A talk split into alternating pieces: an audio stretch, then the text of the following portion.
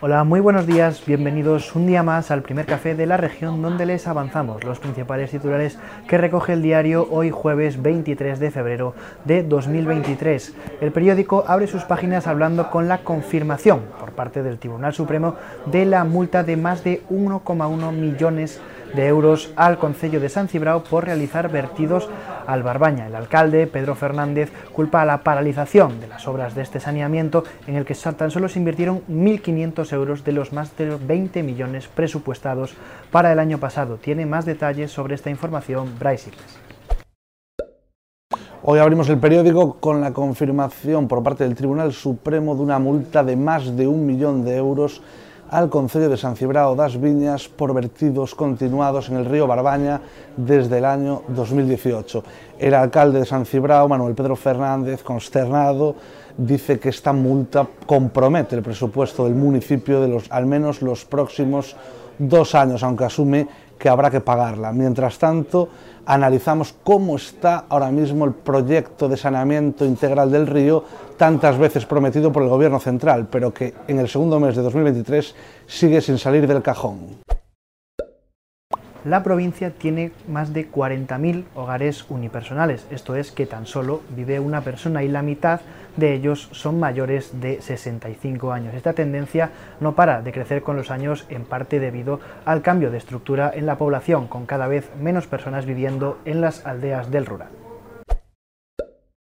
Y nuestra compañera Xiana Cid ha entrevistado al presidente de la Sociedad Galega de Medicina Interna, Juan José González Soler, que habla sobre la relación de la obesidad y la diabetes. Así es, Juan José González Soler, médico internista en el Chugo y presidente de la Sociedad Galega de Medicina Interna, abordará el próximo 7 de marzo en una conferencia en el Marcos Valcárcel la íntima relación entre la obesidad y la diabetes. El sanitario reflexiona sobre la importancia de la prevención, sobre todo en la etapa infantil.